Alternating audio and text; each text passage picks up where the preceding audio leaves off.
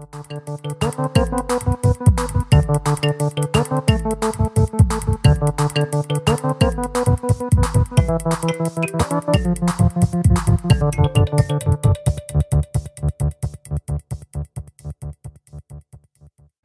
Sarah. Hallo Julia. Hallo ihr anderen, die ihr eingeschaltet habt. Ja, schön euch zu ähm, hören. Nee, wir hören euch ja nicht, aber ist wurscht. Das hören wir dann im Nachhinein vielleicht. Ja. Wir haben nicht so wahnsinnig viel Zeit zum Podcasten gefunden Mhm. und haben uns heute mal überlegt, einen spielerischen, ernsthaften Zugang zum Thema Mutter zu finden. Genau. Es ist ein bisschen eine Hommage an unseren ersten Podcast, finde ich. Was war unser erster Podcast? Erwachsen werden. Okay, Ein bisschen. vielleicht. Naja, wir werden sehen. Ähm, wie kamen wir auf dieses Thema Mütter? Irgendwie, Du hast gesagt, ich habe das Thema in den Raum geworfen und das wäre so toll. Und ich erinnere mich aber nicht mehr so richtig, weil wir hatten noch sehr ernsthafte Themen. genau, wir haben mal wieder die Themen, das Themenkarussell geschwungen und haben über Themen geredet, wo wir uns viel vorbereiten müssen. Die haben wir, ihr könnt es euch vorstellen, verworfen. Aus komischen Gründen. Und dann haben wir gesagt, okay, jetzt, jetzt oder nie, sonst kriegen wir es irgendwie nicht mehr hin, ne? Genau. Und wir haben auch keinen in Stein gemeißelten Ablaufplan heute. Was wir aber haben, was ich sehr lustig finde, äh, ist eine Menge Tweets zum Thema Mutter, die wir uns gestern schon um die Ohren gehauen haben.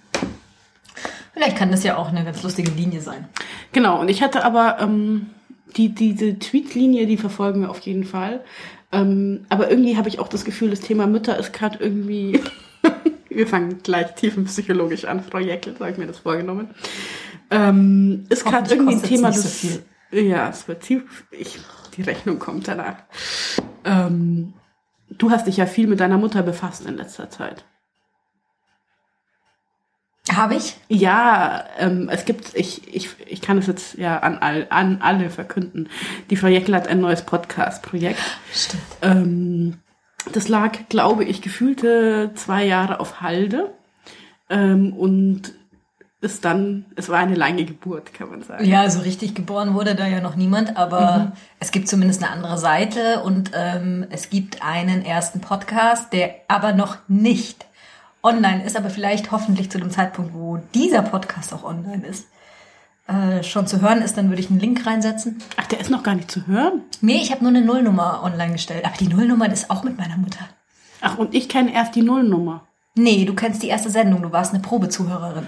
Ach so, verstehe. Genau. Ähm, genau, ich werde dich gleich dazu noch ein bisschen mehr befragen, aber ich kann nur sagen, ich habe diese Probenummer gehört und war total fasziniert und angefixt und hätte jetzt ähm, eigentlich den Wunsch, dass diese Probenummer immer weitergeht und ich mehr über das Leben ihrer Mutter erfahre. Julias Mutter. Ihre Mutter. Ihre ja, meine Mutter. Mutter ist auf jeden Fall die größte.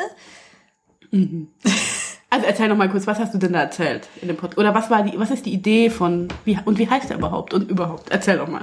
Ich komme mir vor wie in einem Interview. Also, die Podcast-Idee gab es schon vor, ja, ein, zwei Jahren. Eigentlich wollte ich nur noch ein anderes Format. Naja, es ist eigentlich kein anderes Format. Es wird auch ein Laber-Podcast, aber ähm, mit Menschen, die ich sehr gern mag oder die ich über Ecken kennenlerne und ich das Gefühl habe, da gibt's äh, ein spannendes Thema oder eine spannende Lebensgeschichte. Und ich habe eigentlich das Ziel, tatsächlich nicht so viel zu reden. Ich glaube, das ist gut, weil wir haben schon ganz viele Formate, wo ganz viel geredet wird und ganz viel gefragt wird. Und eigentlich wollte ich so ein bisschen zurückhaltender in diesem Podcast sein und die Person, die als Gast da ist, einfach der die ganze ähm, Bandbreite an Themen oder der so ein bisschen mehr Raum geben. Okay, und die Idee ist, dass es so eine Stunde läuft ungefähr und die Person aus ihrem Leben erzählt. Anhand von einem bestimmten.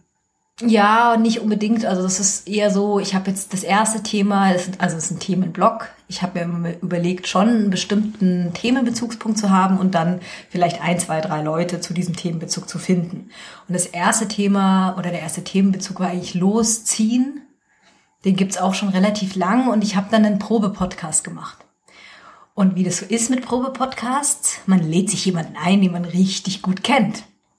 Und ich habe meine Mutter eingeladen, weil sie als junge Frau, ungefähr mit 18 Jahren, äh, ihr Elternhaus verlassen hat von heute auf morgen und nach London gegangen ist als, ich glaube, man hat damals tatsächlich noch Kindermädchen auch sagen können und hat dann da einfach hart geschuftet.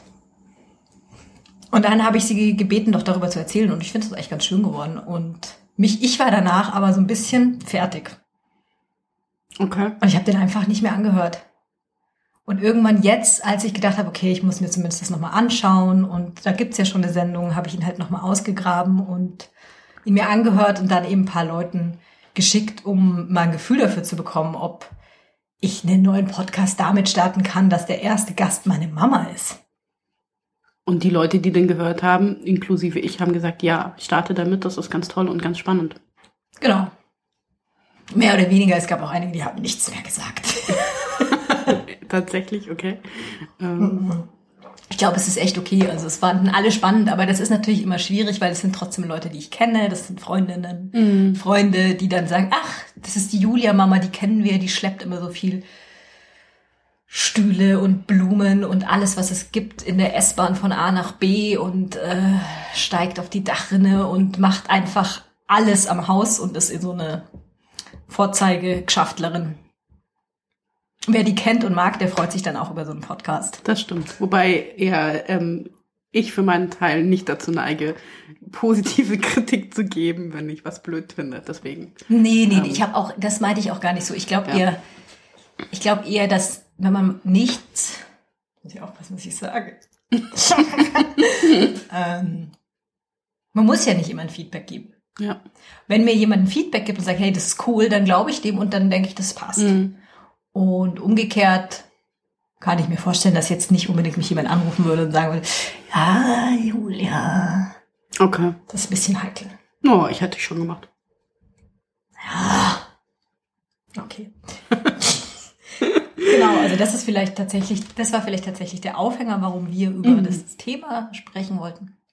Genau, und man merkt schon auch so ein bisschen, ich finde, an, an, der, an, an dem Thema ist ja so, du hast gerade gesagt, ich muss aufpassen, was ich sage.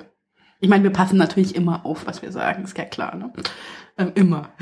wir haben immer große Listen an der Wand hängen von verbotenen Wörtern, verbotenen Personen, verbotenen Namen. Wie lange wir immer mit Schneiden beschäftigt sind. ja, wir schneiden die ganze Zeit, tun nichts anderes.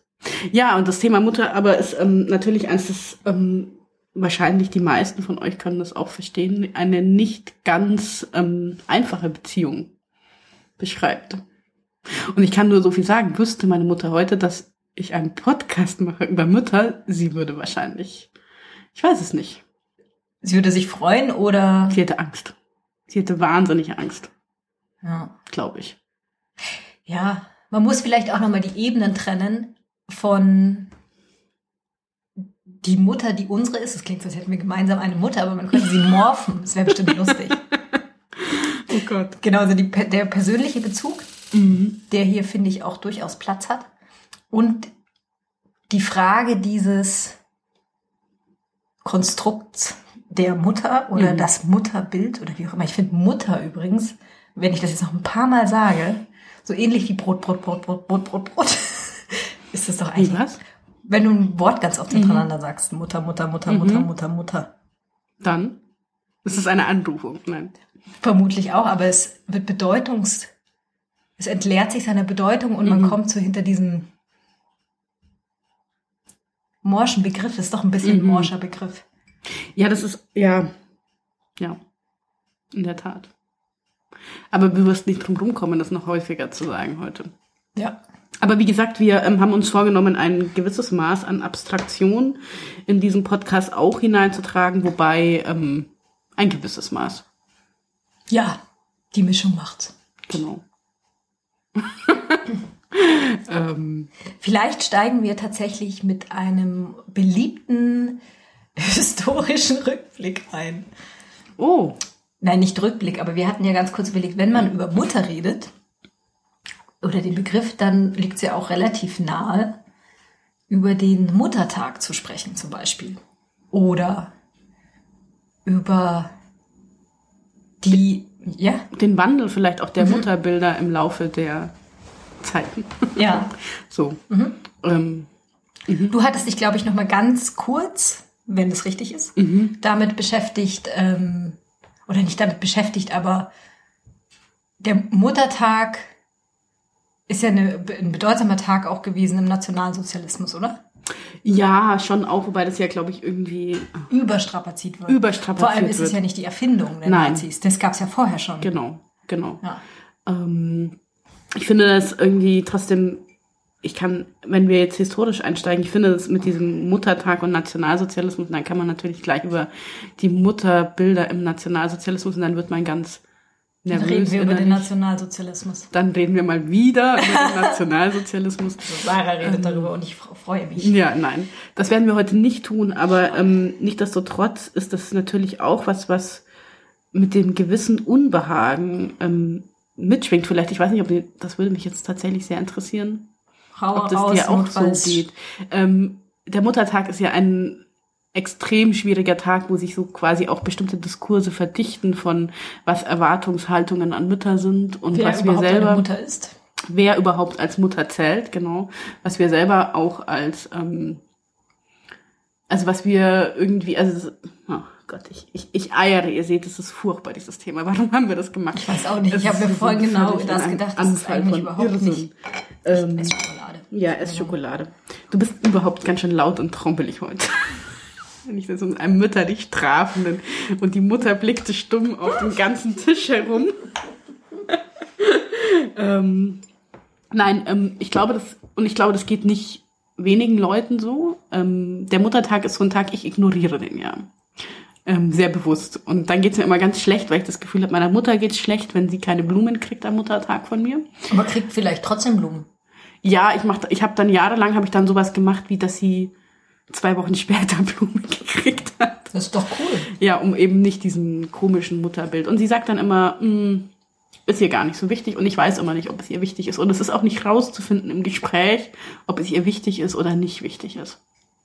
Und ich glaube, in diesem, es ist mir nicht wichtig, unterstelle ich jetzt mal, und ich glaube, deswegen ist dieser Muttertag schon auch nochmal eine spannende Geschichte, ähm, hängt so ein bisschen auch mit drin, was hab ich für Vorstellungen, was muss ich als Tochter meiner Mutter gegenüber leisten, was ähm, leistet sie, das ist ja so die, wir ehren sie dafür oder danken ihr dafür, was sie das ganze Jahr über für aufopferungsvolle Arbeit für uns tut. Ähm, und dann gibt es natürlich noch die Ebene des Außen, die jetzt irgendwie ist natürlich nicht nur die Ebene zwischen das Kind schenkt der Mutter, wer auch immer das Kind ist und wer auch immer die Mutter ist, etwas, sondern ähm, die Leute erwarten das. Und es gibt ja möglicherweise Freundinnen der Mutter, die dann wissen wollen, ob die Mutter was bekommen hat oder nicht. Und dann gibt es so ein Mutterposing. Mein Blumenstrauß ist größer als dein Blumenstrauß. Und vielleicht gibt ist das dann der Moment, wo es dann doch nicht ganz egal ist. Ich weiß es nicht. Also ich muss ganz ehrlich sagen, dass dieser Tag für mich noch nie von Bedeutung war. Mhm. Außer im Kindergarten.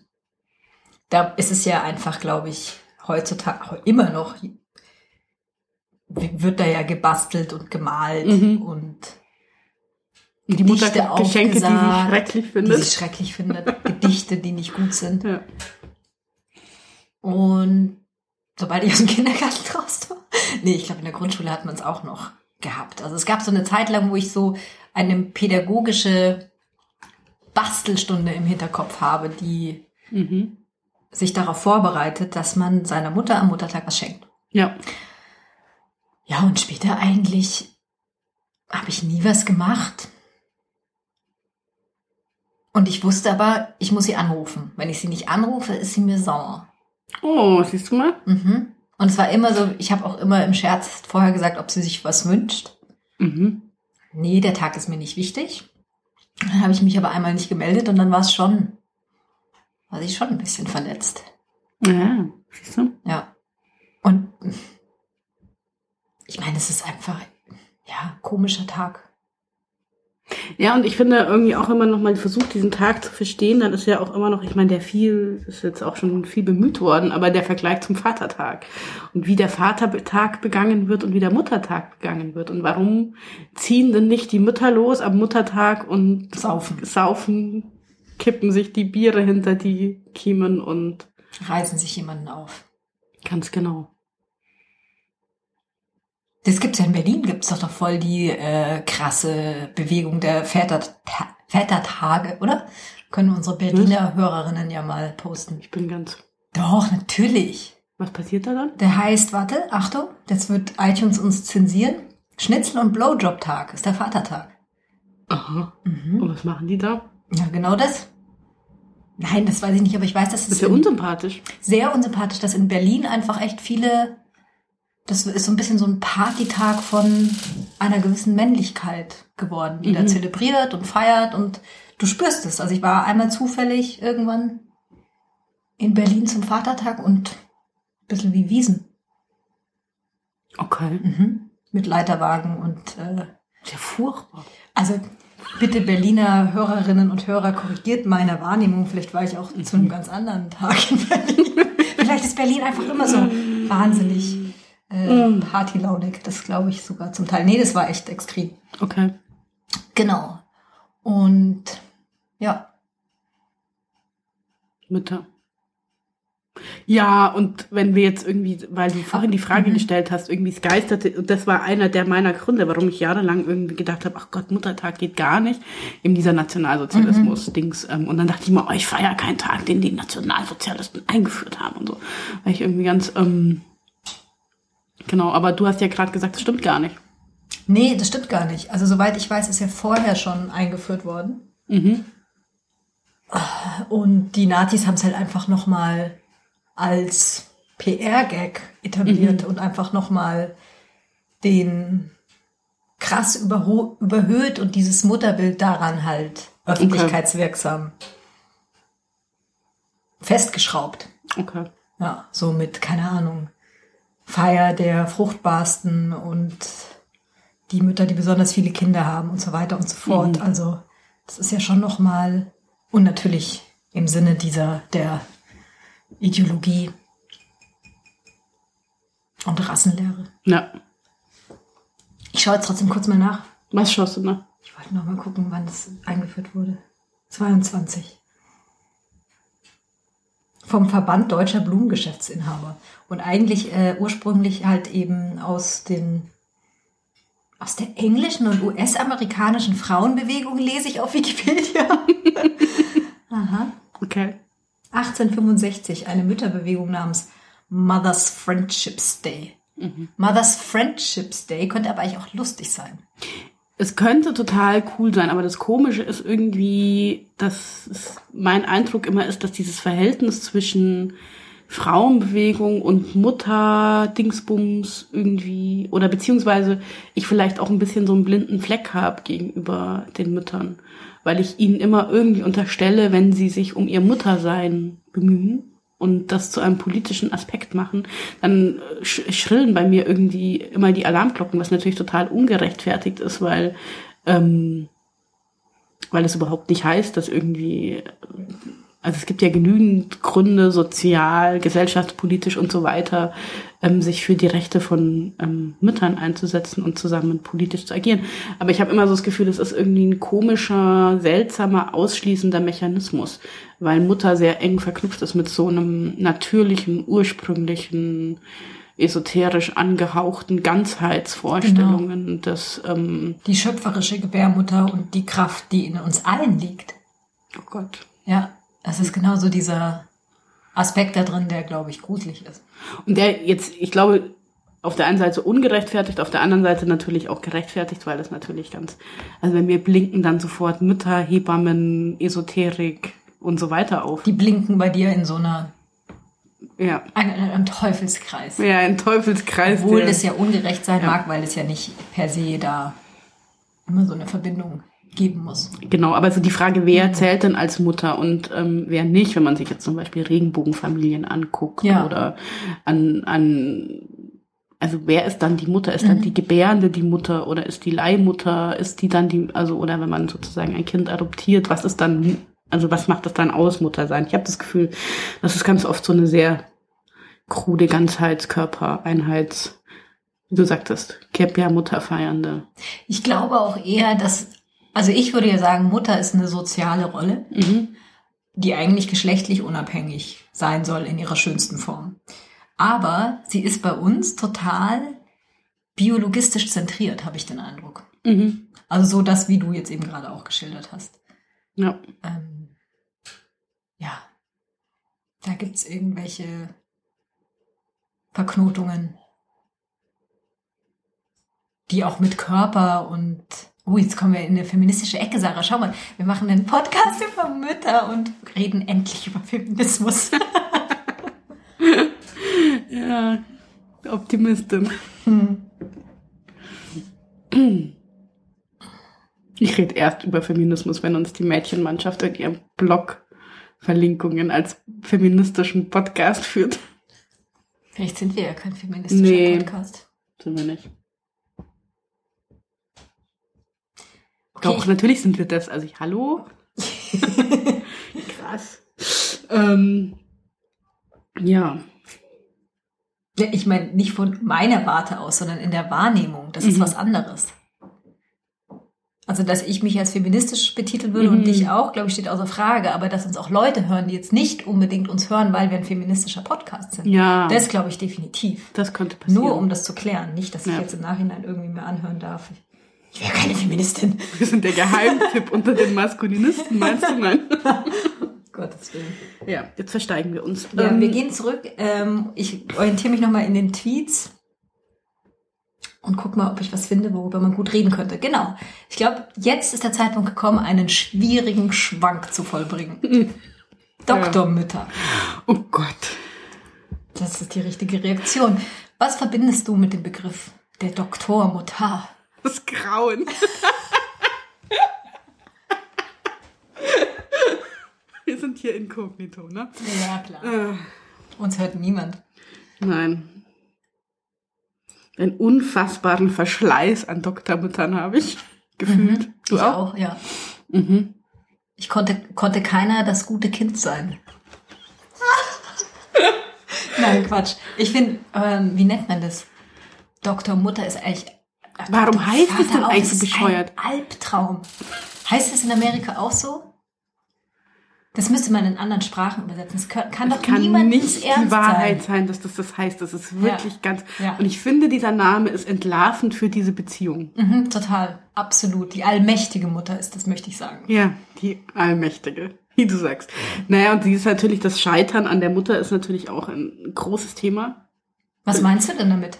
Naja, ich finde, das ist ja so, also ich finde, vielleicht heißt es tatsächlich auch Doktormutter, weil ich meine, die Universitäten, ist uns klar, ist einer der letzten feudal, wirklich, wirklich feudal organisierten Sie hebt den Bereiche. Zeigefinger. Sie hebt den Zeigefinger der wirklich feudal organisierten Bereiche unserer Gesellschaft, oder?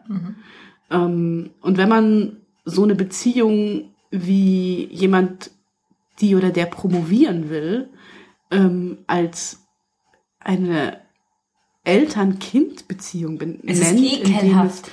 in dem der, das, das Doktormutter heißt. du dir das echt ist psychoanalytisch grauenhaft. anschauen. Ja, das ist wirklich echt.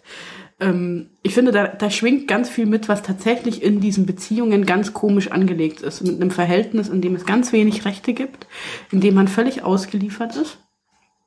Ähm, und das ist ja das Verhältnis, das ein Kind und seine Mutter erstmal prägt.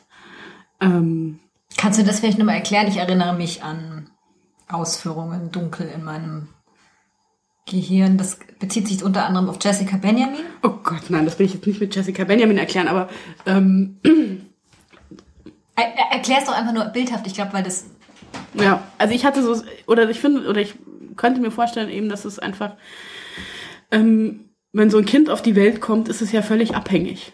Und ähm, also es hat ja irgendwie, es hat ja in dem Sinne, es ist ja völlig ausgeliefert. Ähm, es ist in der Regel in der Familie, das ist total ein sehr, sehr privater Bereich und natürlich gibt es irgendwelche gesellschaftlichen Regularien und natürlich auch Gesetze, die dieses Kind schützen, aber de facto ähm, ist dieser Schutz natürlich hoch prekär und auch es ist einfach eine ganz große Situation der Auslieferung, die viel ähm, Vertrauen braucht und so weiter.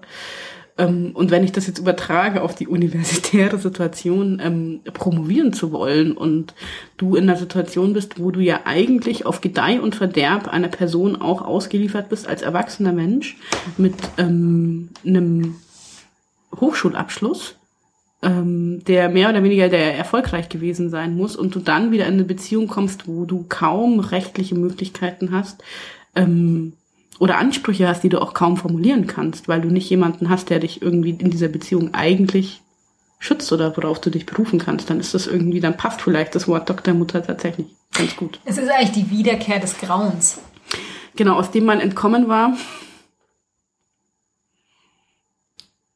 Nee, also weil ich jetzt, ich habe gerade nochmal diese Allmachtgeschichte deswegen aufgenommen, weil ähm, ich kann es auch nicht besonders gut skizzieren, aber es gibt ja diese Figur der allmächtigen Mutter, was mhm. du jetzt auch schon gesagt hast, die aber ja auch ganz basal damit zu tun hat, dass so ein kleines Kind zwischen null und bevor es, glaube ich, anfängt, naja, selbst wenn es anfängt zu laufen, aber es gibt eben diese Mutter, die dieses Kind hochnehmen kann und es irgendwo hinsetzen kann und das Kind kann seinen Willen artikulieren, aber dass der Wille erfüllt wird, liegt nicht an dem Kind, sondern an der Mutter. Jetzt mal an der mhm. Figur Mutter. Natürlich können es auch Väter machen, ist völlig klar. Ich meine jetzt nur aus diesem, ähm, ja, wie es auch, glaube ich, in der Psychoanalyse irgendwie erklärt wurde ist es ja ähm, in einer Abhängigkeitssituation. Mhm.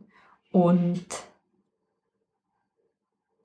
diese Figur, die alles kann, repräsentiert ja dann in dem Moment die komplette Macht. Mhm. Und das Kind, so würde ich das jetzt vielleicht versuchen zu erklären, äh, versucht ja auch durch seine Handeln dieses ähm, andere, dieses Mutterwesen zu beeinflussen? Ich habe jetzt eine unverschämte Frage im Kopf, deswegen muss ich lachen. Ich überlege gerade noch mal, warte mal, ich hatte noch... Darf ich dich fragen? Ja, du doch, du willst oh Gott, ich habe Angst. Siehst du da Ähnlichkeiten zu der Beziehung zu deiner Doktormutter? Naja, also ich glaube, es ist ein Unterschied, ob du irgendwie ein kleines Kind bist, auf dem Boden sitzt und heulst, weil du was zu essen willst und dann hast du Glück und jemand gibt dir dein Essen, genau zu dem Zeitpunkt, wo du es brauchst. Oder eine halbe Sekunde zu spät. Naja, oder du scheißt und die Mutter sagt super. Gut Oder gemacht. eben nicht. Ja, habt ihr eure Tochter geschissen? Das wäre Anerkennung. Mhm, genau, das wäre Anerkennung. Ja, also Anerkennung, würde ich sagen, spielt auf jeden Fall eine wesentliche Rolle in einem promovierenden Prozess. Ich glaube, das muss man auch wollen irgendwie, sonst macht man das nicht. So wie ich. Genau. Also es ist vielleicht auch dieses, dieses Scheitern dahinter, das irgendwie an den Promotionen dranhängt, an denen auch viele irgendwie draufgehen. Du hast ja irgendwie ähm, so wenig Regularien, die dich, auf die du dich berufen kannst und sagen kannst, okay, ähm, so und so läuft das. Also du hast natürlich eine Promotionsordnung, aber du hast kein, also du gehst ja eigentlich ein rechtliches Verhältnis in gewisser Weise ein, aber du kannst da nicht drauf beharren oder das ist nichts, was, was dich da drin irgendwie, also. Ja, es ist ja auch ehrlich gesagt ein bisschen, ich will jetzt nicht erstunken und erlogen sagen, das ist ein bisschen zu drastisch, aber es ist eine private, persönliche Beziehung, die in einem Rahmen stattfindet, der strukturiert und reguliert ist. Und du hast aber eigentlich zumindest in bestimmten Fachbereichen, ähm, ja oft auch persönliche Zwiegespräche. Und die sind keiner Kontrolle unterworfen, um das mal so blöd zu sagen. Aber ist es nicht, also ich würde vielleicht ähm, korrigieren mich, wenn du es anders siehst, ist es nicht eigentlich eine hoch regulierte Beziehung, die aber eigentlich so tut, als wäre sie es nicht? Beides, beides. Hm. Also ich glaube zum einen, dass es auch viele Professorinnen gibt, gerade junge, auch eigentlich sehr gute oder irgendwie erfrischende Professorinnen auf ihrem Weg oder in ihren Fachbereichen da zum Teil auch mit diesen Regularien überfordert sind, mhm. mit dem, was es heißt, jemanden zu begleiten. Ähm und dann eben eher vielleicht versuchen, auch so eine persönliche Beziehung einzubringen, weil man ist ja ein Stück weiter als die, die jetzt nur studieren, sondern man ist jetzt schon auf dem Weg in Richtung äh, ja, weiß ich nicht, Wissenschaft oder wie auch immer. Und dadurch gibt es, glaube ich, immer so eine Schizophrenie zwischen so einer Nähe und einer riesigen Distanz da drin, die darin besteht, dass du trotz allem mit dieser Person ja, ich glaube, wir reden viel zu abstrakt, aber es ist die Person, die dafür zuständig ist, mehr oder weniger zu sagen, ja, das passt jetzt und Du kannst es so schreiben. Naja, genau, und ich glaube, dass, dass der, dass, das, was der Unterschied ist für mich, beispielsweise in anderen professionellen Beziehungen, weil es ist ja, irgendwann könnte ja auch sagen, die Doktormutter ist eine Chefin und man hat irgendwie ein Verhältnis, du wirst zwar irgendwie, wenn du Pech hast, irgendwie nicht bezahlt, wenn du Glück hast schon.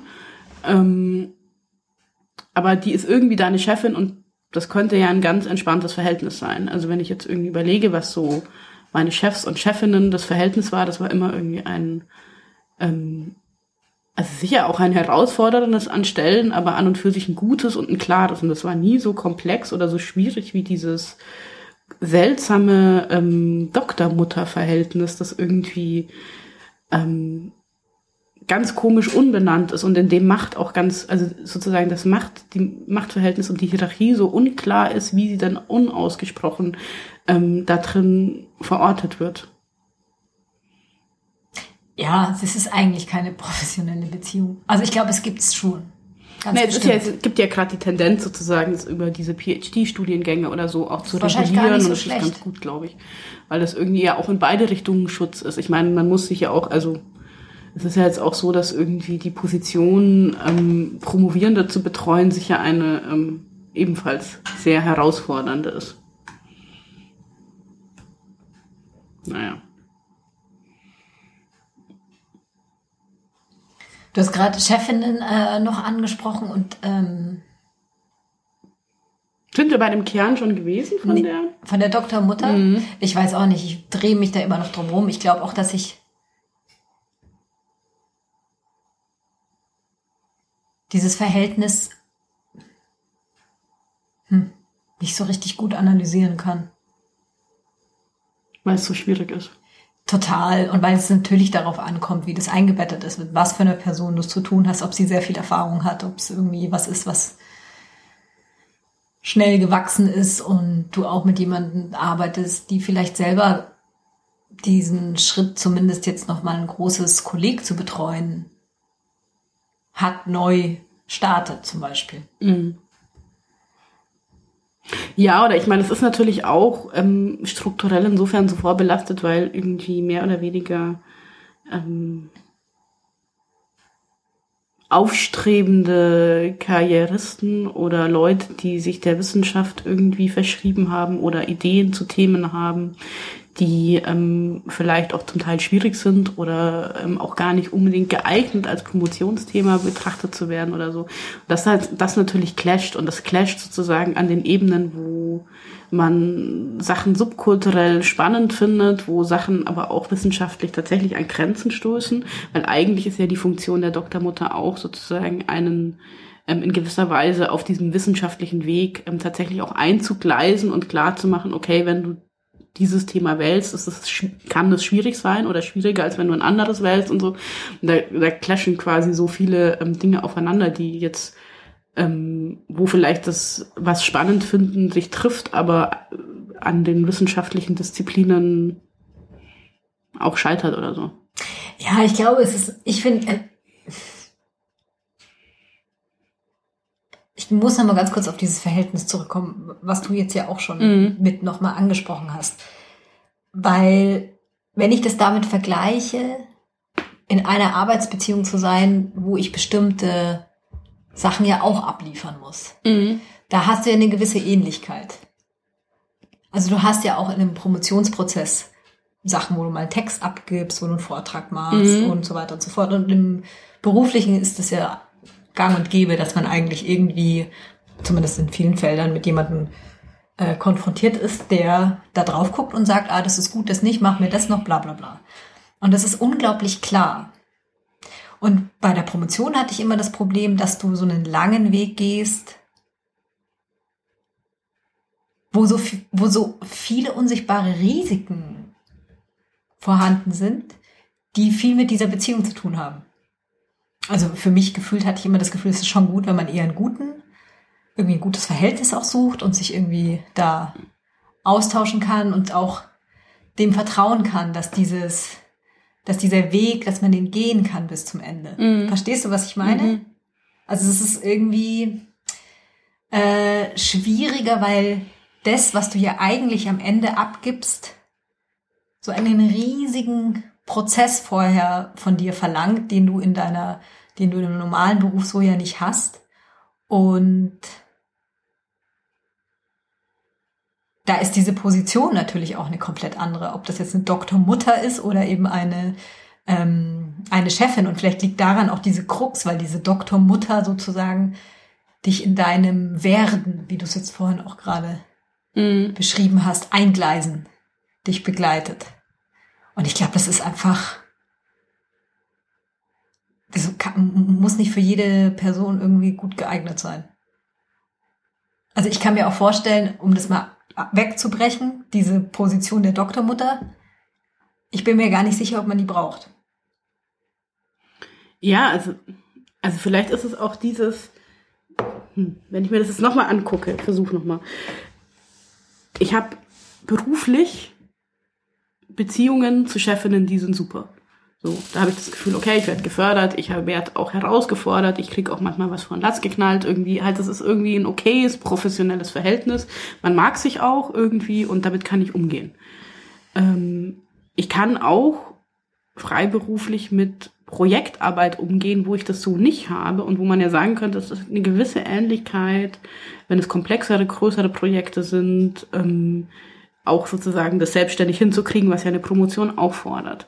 Und dann gibt es aber diesen unaussprechbaren Rest, den ich irgendwie auch nicht greifen kann. Ähm, und dem unterstelle ich, dass der in diesem Wort Doktormutter mitschwingt.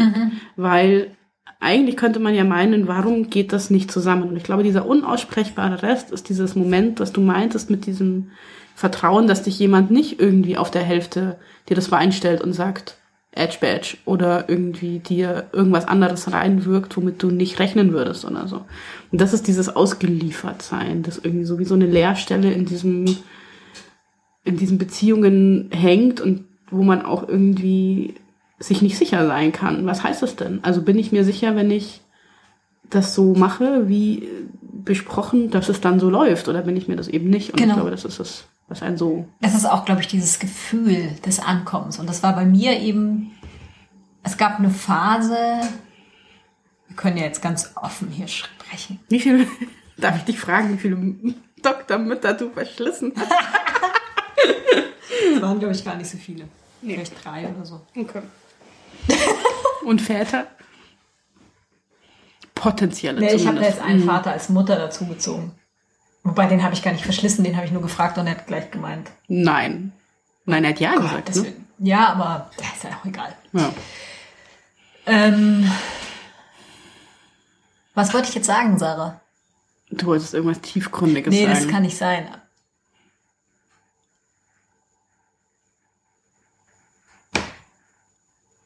Ich glaube, ich wollte etwas Ehrliches erzählen. Gut, dass ich es wieder vergessen habe. Diese Amnesie hat so was Tröstliches. es ging um diesen unaussprechlichen Hm. Teil. Ne? Ja, um den unaussprechlichen Teil und auch um dieses Vertrauen. Und ich kriege das vielleicht immer besonders gut im Vergleich zu beruflichen Situationen hin, weil du das gerade so schön geschildert hast. Mit dem, man kriegt mal was von Latz geklickt, man klickt, klick, klick, man kriegt Lob, man kriegt Aufgaben, man kriegt Herausforderungen, wenn man eine gute Chefin hat. Und die Promotion hat bei mir immer anders funktioniert da war der Prozess irgendwann der, als würde ich aufs große, weite Meer hinausschwimmen. Und am Strand sitzt mein Forschungskolleg. Okay, was ist dann eigentlich deines Forschungskollegs? Sind dann die Geschwister oder was? Ja, das sind wirklich die, die am Oh Strand Gott. sitzen. Mit Cocktails Mhm. Und du und einer perfekten Bikini-Figur. Und du? So kann man auch Privilegien erklären. Oh Gott, furchtbares Bild. ähm, und ich, oder ich sitze mit dem Ruderboot einfach in der zweiten Reihe. Und ich rudere und rudere. Und es Du ruderst das ernst? Was hast du gegen Rudern? Entschuldigung. Und es gibt aber so ein bisschen Wellen. Und ich glaube, was mich, was mich, wo ich relativ lange gebraucht habe, war zu verstehen, dass es den Prozess nicht zwangsläufig gibt, anzulanden. Oh Gott, können, können wir dieses Bild verändern? Also, dass es das Ergebnis nicht gibt. Weil oder anders gesagt, du hast eine Aufgabe, eine neue Aufgabe in Mhm. deinem Beruf. Keine Ahnung. Du baust, was gibt's für ein Beispiel? Du musst eine Veranstaltung planen, die noch nie jemand geplant hat, wo du ganz viele Leute vernetzen sollst und du hast nur das und das Budget. Mhm. Und dann hast du immer mal wieder so ein Treffen mit deiner Chefin, wo du, wo du ihr sagst, wo du gerade stehst. Mhm. Und dann sagt sie dir, "Hm, denk doch noch an die und wir bräuchten noch Grußwörter von den und den Politikern Mhm. und vergiss das nicht. Und dann machst du das und du kommst jedes Mal hin und zeigst ihr, was du gerade gearbeitet hast und woran du hängst. Mhm. Und dann kann es sein, dass du vielleicht was vergessen hast, weil dir irgendwie was runtergefallen ist, was jetzt bei dir weniger der Fall ist. Egal, aber nehmen wir das mal als Konstrukt an. Und dann sagt sie zu dir, ah, das ist jetzt aber voll blöd und wir müssen unbedingt noch, ähm, keine Ahnung, irgendwas, was du vergessen hast, was sie Mhm. dir gesagt hat. Und dann löst man das zusammen. Du gehst also wieder raus und es ist nicht die Welt untergegangen, sondern du kannst weiter diesen Prozess verfolgen. Und am Schluss stehst du auf dieser Veranstaltung. Und am Ende kommen ein paar Leute und sagen, hey, Sarah, das war doch echt schön, das hast du gut organisiert. Mhm. Und bei der Promotion war, waren diese Gespräche bei mir irgendwann so, dass ich das Gefühl habe, es geht nicht mehr ums Hausaufgaben machen. Weil eigentlich geht es ja ganz oft um, nicht darum, dass du perfekt bist und immer besser und toller und die besten Ideen hast, sondern zu zeigen, ich bin da dran, Mhm. ich nehme deine Anregungen ernst, ich versuche, die irgendwie einzubauen. Ja, oder auch abzulehnen im Oder auch abzulehnen. Aber bei mir, also der Promotionsprozess bei mir, war bei mir eben nicht dieser Chefinnen-Gesprächskontext mit am Ende steht da eine Veranstaltung, die Kompromisse und verschiedene Interessen vereint, sondern ich bin aus jedem Gespräch rausgekommen und hatte das Gefühl, wir organisieren eine andere Veranstaltung. Und ich habe den Newsletter an die falsche Zielgruppe geschickt, obwohl wir das doch das letzte Mal so besprochen haben, dass das eindeutig äh, an die Stadträte gehen soll. Mhm. Verstehst du, was ich Mhm. meine? Also das jetzt. Okay. Und das hat mich so brutal verwirrt, weil ich das Gefühl hatte, ich komme mit meinem Menschenverstand nicht mehr dahin zu verstehen, was man tun soll. Okay. Und bis zu diesem Zeitpunkt habe ich immer nur gedacht, es geht darum, du hast einen spannenden Gedanken und über den schreibst du und du musst halt schauen, dass du viel dazu liest. Und dass du es irgendwie plausibel verargumentieren Mhm. kannst. Ich finde das spannend, weil ich glaube, dann hatten wir irgendwie unterschiedliche Probleme. Ja. Bestimmt. Weil ich habe eher immer das Gefühl gehabt, dass ich, ähm, dass mir völlig klar ist, dass mir irgendwie Leute sagen, äh, das ist irgendwie ein komisches Thema, das geht gar nicht oder das ist irgendwie, ich teile deine These nicht, aber mach sie mal weiter oder so. Das fand ich irgendwie immer, das fand ich eigentlich immer okay und ich hatte so das Gefühl, das höre ich und ich nehme das, was ich wichtig finde, zu Herzen und das, wo ich was Eigenes denke, denke ich was Eigenes, ob du das jetzt willst oder nicht so. Ähm, und das Problem aber war immer irgendwie das Gefühl zu haben, niemanden zu haben, der echt an mich glaubt und beziehungsweise nicht nur echt an mich glaubt, sondern mir auch irgendwie mich nicht ins Messer laufen lässt, quasi an den Stellen, wo ich ins Messer laufen könnte, sondern im Zweifel die Person ist, die mir das Messer sogar hinhält, in das ich reinrenne. Ähm, Ja. und das ist der Punkt gewesen, was ich eigentlich von einer Doktormutter erwarte. Ähm, und was die, die Grundlage dieser sehr seltsamen und sehr schwierigen Beziehung ist, die für alle Beteiligten schwierig ist und die wahrscheinlich auch gar nicht einfach und gut sein kann, weil sie natürlich ein Machtverhältnis ist. ist erstens, dass dieses Machtverhältnis formuliert ist und klar ist, so wie ich das in der Chefinnenbeziehung habe. Dass irgendwie klar ist, wir haben da eine Hierarchie und mit der muss man irgendwie umgehen. Und die ist irgendwie auch benannt und da sind Grenzen formuliert, was geht und was nicht geht. Ähm, in beide Richtungen so. Ähm, und auch Erwartungshaltungen, die man in beide Richtungen formulieren kann, ohne das Gefühl zu haben, damit sich völlig unmöglich zu machen. Und aber gleichzeitig eben dieses Vertrauen, ich glaube an dich und ich finde es gut und ich ähm, unterstütze dich. Und wenn Ja. dieses Ich glaube an dich und ich finde es gut nicht da ist, dann kannst du, brauchst du nicht bei jemandem promovieren. Nee, das ist es. Das ist genau der Punkt. Dann sitzt du im Tretboot. Genau. Oh Gott, diese fucking Scheiß-Promotion, wenn ich so mal sagen darf. Aber gut. Ja, schnell weiter. Also Fazit vielleicht noch. Fazit. Gibt's ein Fazit? Naja, man sollte immer mal wieder versuchen, ein Fazit zu formulieren. Das ist psychoanalytisch sehr wertvoll, auch therapeutisch wichtig für das dann eigene Selbst, Sie mal, Frau Therapeutin. ähm, Selbstwertgefühl. Ich vermisse sie nicht. Die Promotion. Ich vermisse sie nicht und ich habe nicht das Gefühl, dass es ein Fehler war, dass ich sie abgebrochen habe. Okay. Ähm, Es ist total, ich bin total froh. okay. Gut, das ist jetzt auch eine Weile her, es sind jetzt fast anderthalb Jahre, oder? Ich glaube, ich glaube tatsächlich, oder? Ja. Eineinhalb Jahre hast du abgebrochen. Ja, ich finde das ganz spannend. Ich habe, glaube ich, in dieser Beziehung irgendwo mal das verloren, warum ich promovieren wollte. Ja, genau. Und bin irgendwie jetzt gerade an dem Punkt, wo ich kapiere, dass es von diesem Ausgangsgedanken, promovieren zu wollen, der viel damit zu tun hatte, dass ich nicht wusste, was ich eigentlich arbeiten will oder dachte, ich brauche eine Promotion, um das arbeiten zu können, was ich arbeiten will. Inzwischen ist mir klar, ich brauche diese Promotion nicht, um das zu tun, was ich will. Ähm, aber der zweite Teil da drin, nochmal ein Thema zu denken und theoretisch zu denken, wissenschaftlich zu denken und so, so ein bisschen mit Hannah Arendt gesprochen, ähm, das Geländer mal wegzulassen bei dem Denken und sich die Zeit zu nehmen, was zu formulieren und auch auf den Punkt zu machen, sozusagen. Ähm, das ist mir da in diesen seltsamen Beziehungen, diesen universitären, total verloren gegangen. Absolut. Und im Moment bin ich wieder an so einem Punkt, wo ich so merke, dass, dass, dass mit das, dass ich das eigentlich tatsächlich gern nochmal täte. Mhm. So. Naja. Mit einer neuen Doktormutter. Der ich vertraue. Die man vielleicht nicht Doktormutter nennt. Nein, um Gottes Willen. Never. Sterben. Dr. Buddy. Ja, oder beziehungsweise ja, ich weiß es nicht. Auf jeden Fall, wo irgendwie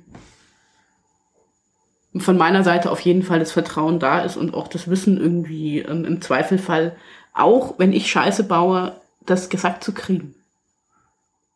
Das finde ich irgendwie auch eine wichtige Eigenschaft. Naja. Ach ja. Jetzt können wir eigentlich aufhören, oder? Jetzt bin ich saumüde.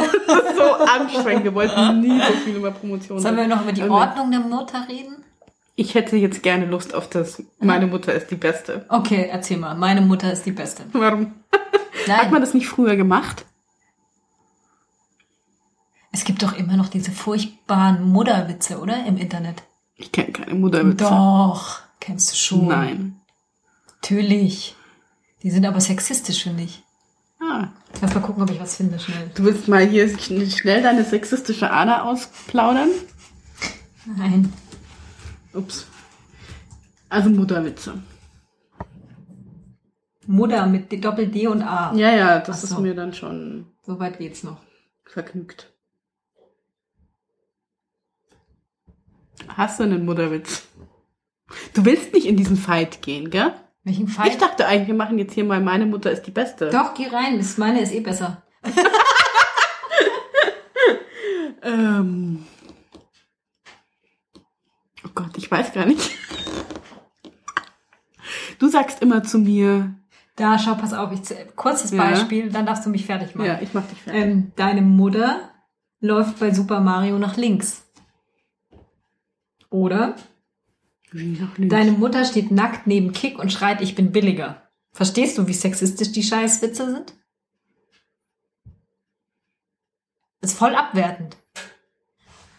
Okay, Super Mario hast du anscheinend nicht gespielt. Macht Ach so, man läuft nach rechts, ne? So bei, bei den meisten Computerspielen Ja. ist das so. Mhm. Ist echt lustig. Bei Handyspielen läuft Warum man immer nach es vorne, eigentlich kein ne? Computerspiel, wo man in die andere Richtung läuft? Vielleicht Das gibt ist ja voll ja. gut fürs Brain. Mhm. Aber du läufst jetzt auf dem Handy läuft man jetzt nach vorne. Stimmt. Oder nach oben und unten. Mhm. Also. Mutterwitze. Du wolltest gerade sagen, dass deine Mutter aus Meine irgendwelchen Mutter ist Gründen besser ist. Mhm. Du musst schon argumentieren. Meine Mutter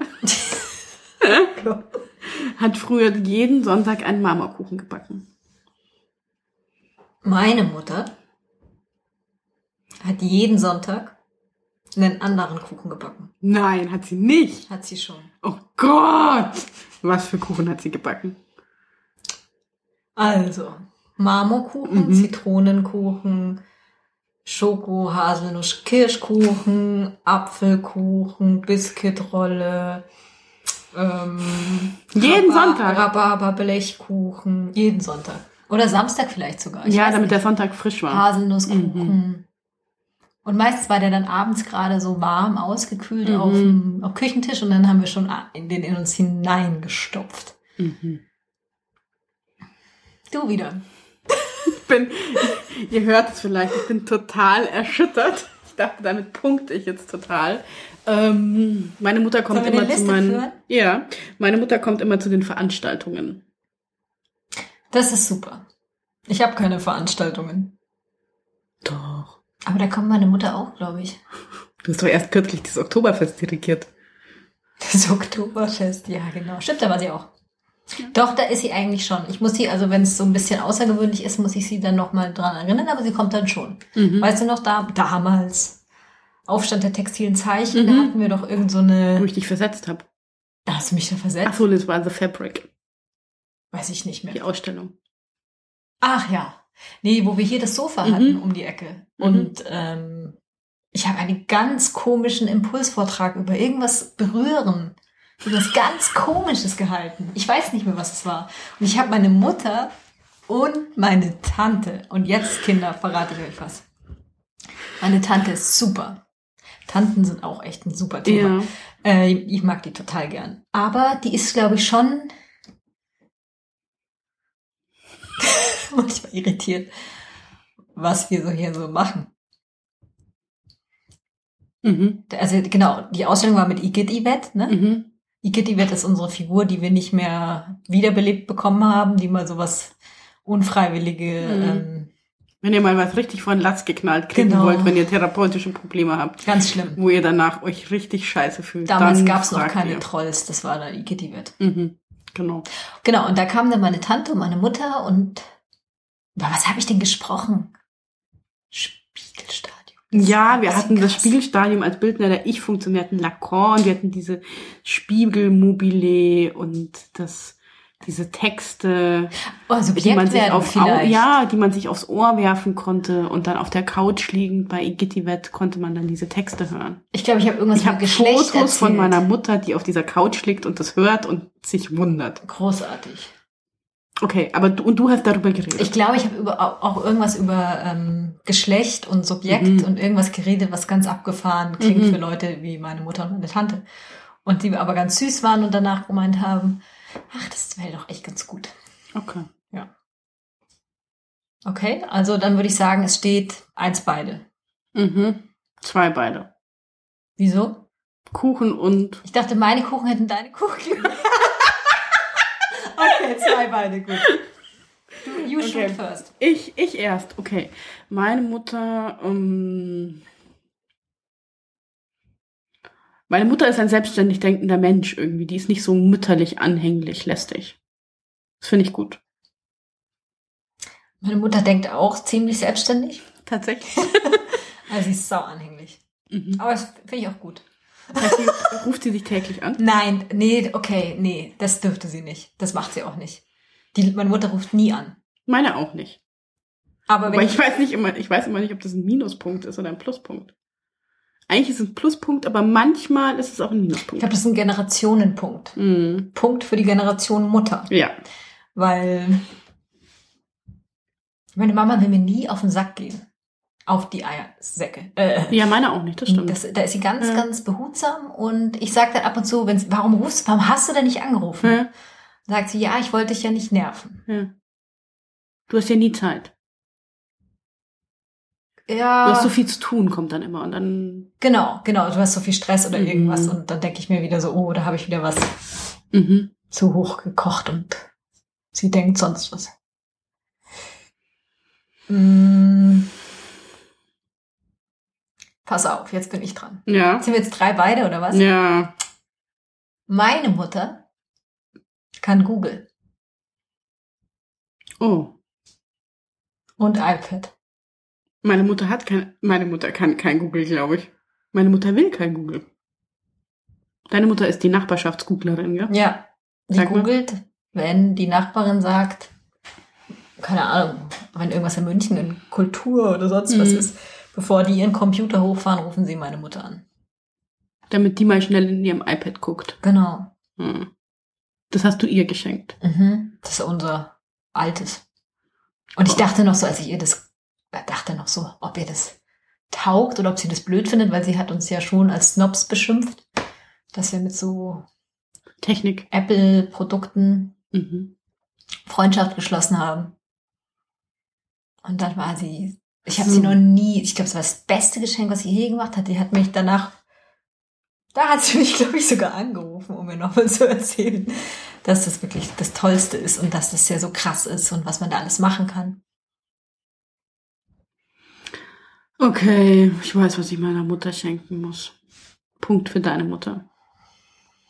Meine Mutter geht immer in Konzerte ganz viel und ist ähm, ganz viel kulturell unterwegs, viel mehr als ich. Meine auch. Ja? Ab und zu nimmt sie mich mal mit und ich versuche dann offen zu bleiben und es nicht abzulehnen. Ich habe ja tatsächlich, bin tatsächlich in ein paar Opern gegangen und war auf einmal erstaunt, dass ich es doch irgendwie interessant finde. Okay. Also ich kann nicht so viel immer mit diesem Singen. Mm, diese geschwungenen Ja, Vibrationen. ja, das kann sehr schwierig werden. Es Mhm. gibt aber auch tatsächlich Stimmen, die ich ganz toll finde. Und solange es so ein bisschen so eine Story ist, die ich verfolgen kann, kann ich da schon echt Spaß haben. Mhm. Ich finde es schon auch interessant. Aber ich bin halt keine, weiß nicht, klassische Musik-Operngängerhörerin. Ah. Nee, ich auch nicht. Aber Opern hört, die geht, meine Mutter geht immer in die Kirche und hört so Or äh, Orgelkonzerte Mhm. und so. Ja. Und Bläser. Bläser findet sie auch. Ja, krass. Mhm. Und gehst du da manchmal mit? Nein. Würde sie gerne, dass du mitkommst? Ja, natürlich würde sie gern, dass ich mitkomme. Aber sie fragt mich nicht, weil sie, oder sie erzählt dann immer so nett, wo sie war. Und ich wüsste, ich könnte immer sagen, ich möchte, oder ich bilde mir ein, ich könnte sagen, ich möchte gerne mitkommen. Aber sie sagt das zum Glück nicht ständig. Hm. Also wir halten fest, unsere Mütter sind eigentlich beide exzellent. Die sind eigentlich super. Aber meine Mutter hat noch eine lustige Eigenschaft, von der ich immer nicht weiß, ob ich sie anstrengend oder gut finden soll. Man darf nichts bezahlen. Ja. Hat sie das auch? Mhm. Und wenn es uns doch mal gelingen sollte, zu bezahlen und sie auszutricksen, das geht nur mit großen Tricksereien, Mhm. dann ist sie richtig wütig. Mhm. Ja. Deine auch? Ja. Das ist, das ist ein Generationenpunkt. Total. Also ich meine, nee, wir haben ja immer äh, den Leitungswasserstreit viele Jahre lang gehabt. Was ist der? Dass ähm, ich bin eine Saufziege und ich bestelle mir oft zum Essen halt nicht nur irgendwie so ein Glas Wasser, sondern ich will halt eine Flasche Wasser haben. Mhm. Also vor allem, wenn ich noch ein Glas Wein oder so trinken will, Mhm. will ich eine große Flasche Wasser Oh, haben. auf jeden Fall, ganz dringend. Mhm. Und da hat meine, meine Mutter war, ist da immer, das ist so geil, da ist sie da voll geizig. Und dann habe ich mir irgendwann angewöhnt zu sagen, Echt beim Wasser. mhm. Das ist ich zahle das selber. Mhm. Ich kaufe mir das. Und das fand sie entsetzlich. Echt? Ja, jetzt zahlt sie halt alles. Lustig. Wenn das meine Mutter wüsste, Ja, hast du geschrieben. wenn das meine Mutter wüsste. Mhm. Gibt es Sachen, die deine Mutter nicht wissen sollte? sollte? Gibt es das? Also das ist doch so ein Spruch aus dem Märchen, oder? Ja, oder ich weiß gar nicht, aber das ist auch so, was hat man das nicht früher immer gesagt? So. Ich weiß nicht. Wenn das meine Mutter wüsste. Ja, ich weiß nicht. Ähm, Volksliederarchiv. es gibt bestimmt Dinge, die sie nicht weiß. Ah. Aber die, aber die Bedrohung ist ja, wenn das meine Mutter wüsste, würde Dann sie würde mich, sie dich, Genau. dann würde sie dir den Kopf abreißen, hoffentlich. Wenn sie wüsste, dass deine Mutter andere Kuchen gebacken hat, auch sonntags. Mhm. Mhm. Sagt man irgendwie nicht so, oder? Die Gänsemarkt, sage ich dazu nur. Ja, sag mal. Ich guck gerade. Ach Gott, Mütter sind irgendwie, es ist ein furchtbar ermüdendes Thema. Ich bin auch ganz, ganz gescho- geschockt. Oh, das ist mein Lieblingsmärchen. Das ist mit dem Pferd, mit dem Faller da und dem abgeschlagenen Pferdekopf. Oh Gott, Hm. ich habe echt viel, viel zu viel Brüder Grimm gelesen früher. Ich glaube, das, Das, das erklärt alles. das ist pädagogisch echt nicht Ja. wertvoll. Mhm. Abgeschlagener Pferdekopf, sage ich da nur. Aber ja, nochmal kurz zu deiner Mutter. Ist es denn jetzt ein unbelastetes Verhältnis? Ja, eigentlich schon. Also ich habe eigentlich bin ich, haben wir ein super Verhältnis, aber ich würde deswegen nicht sagen, es sollte in jeder Beziehung Spannungen geben. Mhm. Sonst ist es irgendwie entweder nicht ehrlich oder irgendwas komisch. Ja. Also es gibt schon Sachen, wo sie mich auf die Palme bringt. Ja, ist normal, oder? Ja. Ja. Und es ist natürlich schon, wenn du immer, wenn du immer sagst Generation, dann merke ich schon, dass diese Generation, also meine Mama hat mich ja relativ spät bekommen, so mit, naja, was heißt relativ spät? Eigentlich ist es überhaupt nicht spät. 35 Mhm. und Damals war es noch spät ein bisschen, oder? ja, und es, ich merke aber schon, dass wir einfach in verschiedenen Zeitaltern leben, auf eine Art. Mhm. Sie kann zwar googeln und sie ist ein offener Mensch und sie lernt ständig dazu, was ja nicht selbstverständlich ist ab einem gewissen Alter. Mhm. Aber es gibt halt auch so Sachen, die sind einfach, die sind so und die waren schon immer so, Sarah. Und da kannst du auch keinen Das ist hoffnungslos. hoffnungslos. Also es gibt eine große Kruste, eine moralische Kruste auf dem Kuchen. Da kann man dann halt klopfen und hämmern und so, aber Die wird bleiben. Der Kuchen sieht einfach besser aus mhm. mit Glasur. ja, Diese Glasur, ja, ja. Und selbst wenn man sie mal wegmacht, ist sie zwei Tage später wieder drüber gepinselt. genau. Und das ist einfach Mhm. wichtig. Ja. Weiß sie denn, dass, ähm, wenn das meine Mutter wüsste nochmal, ich glaube, sie weiß gar nicht, wie, dass man sie, also, Gott, was eier ich. Aber ich glaube, sie weiß nicht, dass, wie sehr ich sie schätze oder wie. Wie sehr du meine Mutter schätzt? Nein, meine, meine. Deine auch. Deine ist auch sehr freundlich und so. Ich beobachte sie immer mit großem Interesse. Ich sage bloß, wenn sie durch die Gegend wuselt und irgendwie Sachen organisiert und ähm, lustig ist. Ähm, aber ich glaube, sie, ich weiß das immer nicht. Ich weiß immer nicht, was die wissen oder was. Wie, was wissen. meinst du? Ob sie weiß, wie du zu ihr stehst? Ja, Natürlich weiß sie das. was meinst du? Nee. Ich glaube, sie weiß es nicht wirklich. Ich habe meiner Mutter neulich eine Liebeserklärung gemacht. Echt? Ja, weil das macht man ja irgendwann nicht Mhm. mehr. Ja. Also wann sagst du schon zu jemandem, ich hab dich lieb, der nicht deine Freundin oder dein Freund ist? Oder der. Stimmt. Kommt nicht so oder? oft vor. Kommt nicht so oft vor. Mhm. Und mir ist es neulich echt rausgerutscht. Mhm. Also Und dann? hat sie fast geweint. Oh Gott. Voll süß. Ja. Ich habe mir so gedacht, ich bin schon auch eigentlich.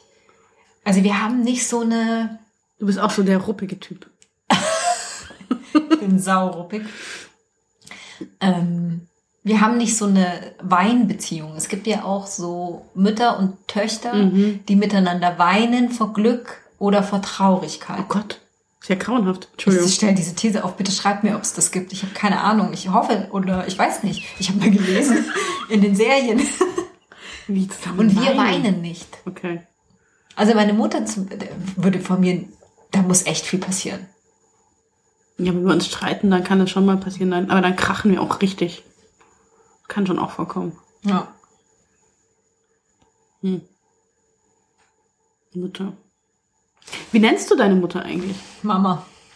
Interessant, weil ich habe irgendwann mal angefangen, meine Mutter Mutter zu nennen.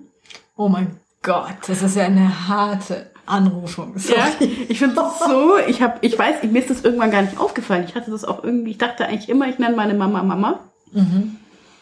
Und aber es gab irgendeinen Punkt, wo ich sie Mutter angefangen habe zu nennen, wo was ich aber irgendwie eigentlich als Zuwendung verstanden habe und nicht als also völlig irre. Und dann hat sie irgendwann mal gesagt, ja, du nennst mich ja immer Mutter. Das bringt ja Distanz rein, ne? Ja, Aber du hast sie nicht Mutti genannt. Mutti geht gar nicht. Mutti ist echt schlimm, oder?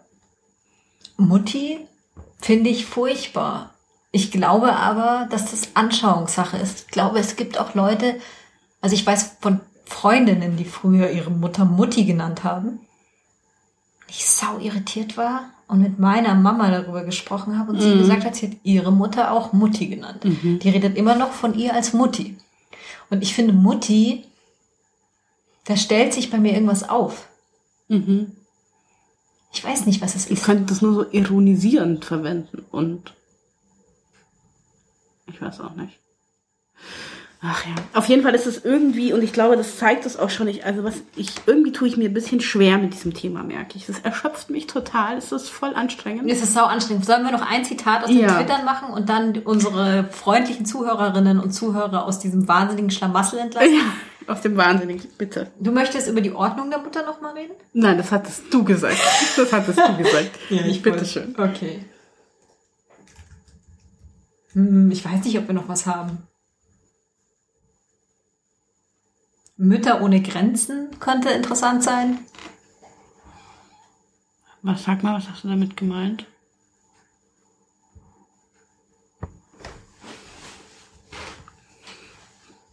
Ja, so, äh, ich habe jetzt eher so gedacht an Volleinsatz für irgendjemanden. Okay. Also so, sie würde sich für dich vor den Zug werfen, wenn du dadurch überlebst. Nein, das würde sie nicht tun. Auch gut so. Ich hatte die Situation noch nicht. Ja. Mutter Maria, was heißt du von Mutter Maria? Oh, gar nichts. Ich kenne sie nicht mal. Nein, Erzähl mal. ich weiß nicht. Du hast da mehr Bildung. Ich habe da eigentlich auch nicht so viel Bildung. Ich bin ja nicht katholisch aufgewachsen, sondern Aber da gibt's. Ja, und? ja, da ist sie nicht so wichtig. So. Methodistisch, da ist sie irgendwie ganz grausig. Entschuldigung, Erzähl vergesst das bitte gleich wieder. Ähm, Aber g- gibt's da. doch, da gibt's die schon, aber das war immer eher so, die war nicht so wichtig irgendwie. Ich glaube, in, bei den in der katholischen Kirche ist sie ja so ein bisschen wichtiger. Ja. Genau. Ja, ich habe keine Ahnung. Ich war immer schon im Ethikunterricht und bevor ich im Ethikunterricht war, war ich bei den. In der Grundschule war ich kurz im evangelischen Religionsunterricht, aber nie, nie angesehen. Ich war nie angesehen. Nein, Nee, Quatsch. Aber ich glaube, es, war- es war damals echt komisch. dass du da nicht ähm, vernünftig unterwegs warst. Ja, genau. Naja. Ja. Was Ja, hast du denn da noch geschrieben? das ist alles nicht gebräuchlich. Mutter. Naja, man könnte natürlich jetzt noch über queer, queer, queere Mütter oder die Frage, was ist das eigentlich, dieses biologistische, Wir könnten über Mami Blasen. und Mama reden. ja. Ich weiß nicht, wo ich die. Das war ein lesbisches Pärchen, deren Kind eben nach Mami und Mama unterscheidet. Also ja. Ja, wobei wir ja uns gedacht haben, wir reden nicht so sehr über die Müt Mutterschaft, Nee, das stimmt. Sondern eher über dieses seltsame Verhältnis voller Erwartungen und unausgesprochenen moralischen und persönlichen. Wir können jetzt ja mal trotzdem versuchen, als Abschlussaufgabe für unsere Gehirne, wie man den Begriff Mutter verqueer, verqueeren kann. Ja. Erzähl mal.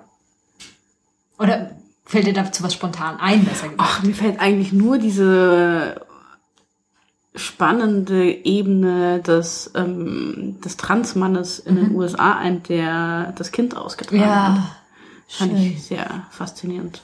Erzähl doch mal kurz, weil das kann vielleicht nicht jeder. Genau, ich glaube, er hatte irgendwie die ähm, sozial die Umwandlung schon vollzogen und war mit einer als Mann mit einer Frau zusammen, aber eben noch nicht komplett quasi körperlich angepasst oder was heißt komplett? Was heißt schon komplett sind wir nie, aber ähm, eben nicht die körperliche Anpassung noch in der Lage, ein Kind auszutragen und hat es dann auch gemacht, weil ich glaube, die Frau nicht konnte, wollte, was auch immer. Ähm, es gab eben diese schönen Bilder, wo Ja, ich erinnere mich, so ein schwangerer Mann. Mhm. irgendwie so. Wo ich Fand ich irgendwie ganz interessant. total toll. Ähm, Also es gibt die Option, es zu verqueren sozusagen. ja, oder ich glaube irgendwie auch so. Es ist die Frage, was würde das bedeuten, im, im, auch in, dieser, in diesem Bild von Mütterlichkeit, weil das ist ja so dieses Rabenmutter. Es gibt ja diese ganzen Vorstellungen, wie Mütter zu sein haben oder nicht, oder Mütter, die sich nicht vernünftig um ihre Kinder kümmern oder die abgehauen sind. Da gibt es ja ganz große wir haben nicht über die moralische. Rabenmutter gesprochen. Ja. Ähm, da gibt es ja so riesige, monströse Vorstellungen, wie eine Mutter und eine Mutter, die irgendwie ihre Kinder abends zu Hause lässt und was anderes macht oder so. Da gibt's ja immer irgendwie den ganzen Schmarrn. Ähm, und ich glaube, da könnte man vielleicht was verqueren, wobei ich mich finde, das. Ah, ich finde das irgendwie auch echt ganz schwierig. Ich glaube ehrlich gesagt, Ja. Mutter ist ein Oldschool-Begriff, Mhm. weil Mutter geht nur in Relation zum Vater, über den wir nicht heute gesprochen haben, was ich auch irgendwie eine komische Ja? Sendung fände. Naja, in Abgrenzung. Du hast ja immer ein, es ist ja ein, Mutter ist Teil dieses binären 1-0 Mutter-Vater-Systems. Ja. Und ich glaube, man müsste eigentlich, aber dann wären wir natürlich vielleicht eher über, ja, in Bezug auf Kinder müsste man vielleicht eher über Elternschaft reden. Und in Bezug auf diese Rolle Mutter oder diese Figur der Mutter, die wir jetzt diskutiert haben, ich weiß gar nicht, ob es die so gibt. Ja, die gibt es schon, aber die ist natürlich so ein überladen. Ich meine, da haben ja auch genügend, ich glaube irgendwie, da haben ja auch genügend Leute total viel drüber geschrieben, was total, was wir jetzt alles irgendwie heute gar nicht gestriffen haben, weil uns das auch irgendwie einen ideologischen Ballast mit sich rumtreibt. Ja, wir wollten einfach locker über unsere eigenen kleinen Gedanken sprechen. Ja.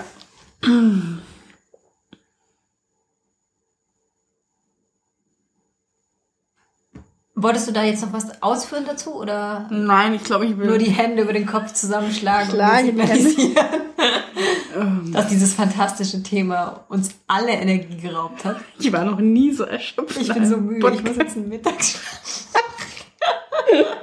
Ja. Okay. Wir machen einen, genau, wir machen einen Cut. Haben wir noch eine Aufgabe, was unsere werten Zuhörerinnen mit ihren Müttern oder Eltern, wenn sie denn keine Mütter haben? Ey, wir haben tausende Aufgaben gestellt, glaube ich, im Laufe Ja. dieses Podcasts. Vielleicht einfach nur, ob sie das auch rumtreibt. Ja. Und was sollen die mit ihren Müttern machen? Es kommt drauf an, wie sie fahren. Wenn sie nett sind, kann man ihnen ja einfach mal so einen Blumenstrauß schenken. Genau. Und wenn Ohne- sie nicht so nett sind, sollte man vielleicht den Kontakt abbrechen. Das ist immer eine Option, mit der man auch durch die Gegend rennt. natürlich. ja. Kontakt abbrechen ist immer eine Oh Option. Gott. In diesem Unsere Expertin. in diesem Sinne bedanken wir uns. Ja. Möchtest du, hast du was auf dem Herzen, Sarah? Nein, eigentlich, ähm, Ich hoffe, es war euch ein erträgliches Vergnügen ich hoffe, ihr seid auch so müde wie wir jetzt. und vielleicht könnt ihr uns den Ballast, den wir jetzt in unserem Herzen tragen, abnehmen. Wie auch immer. Ja, den nächsten Podcast gibt es dann wieder in einem Jahr. Ganz genau. Ähm, verzeiht uns dieses Thema. Ja. Vielleicht solltet ihr uns mal Themenvorschläge machen. ja, wir sind Weil verzweifelt. wahrscheinlich hat euch der jetzt nicht so weitergebracht. In Nee, es war kein Weiterbringer-Podcast. Das war ein. Ja, aber manchmal braucht es auch sowas. Ja, ich stehe dazu. Ich wünsche euch was. Bis bald. Ciao. Tschüss.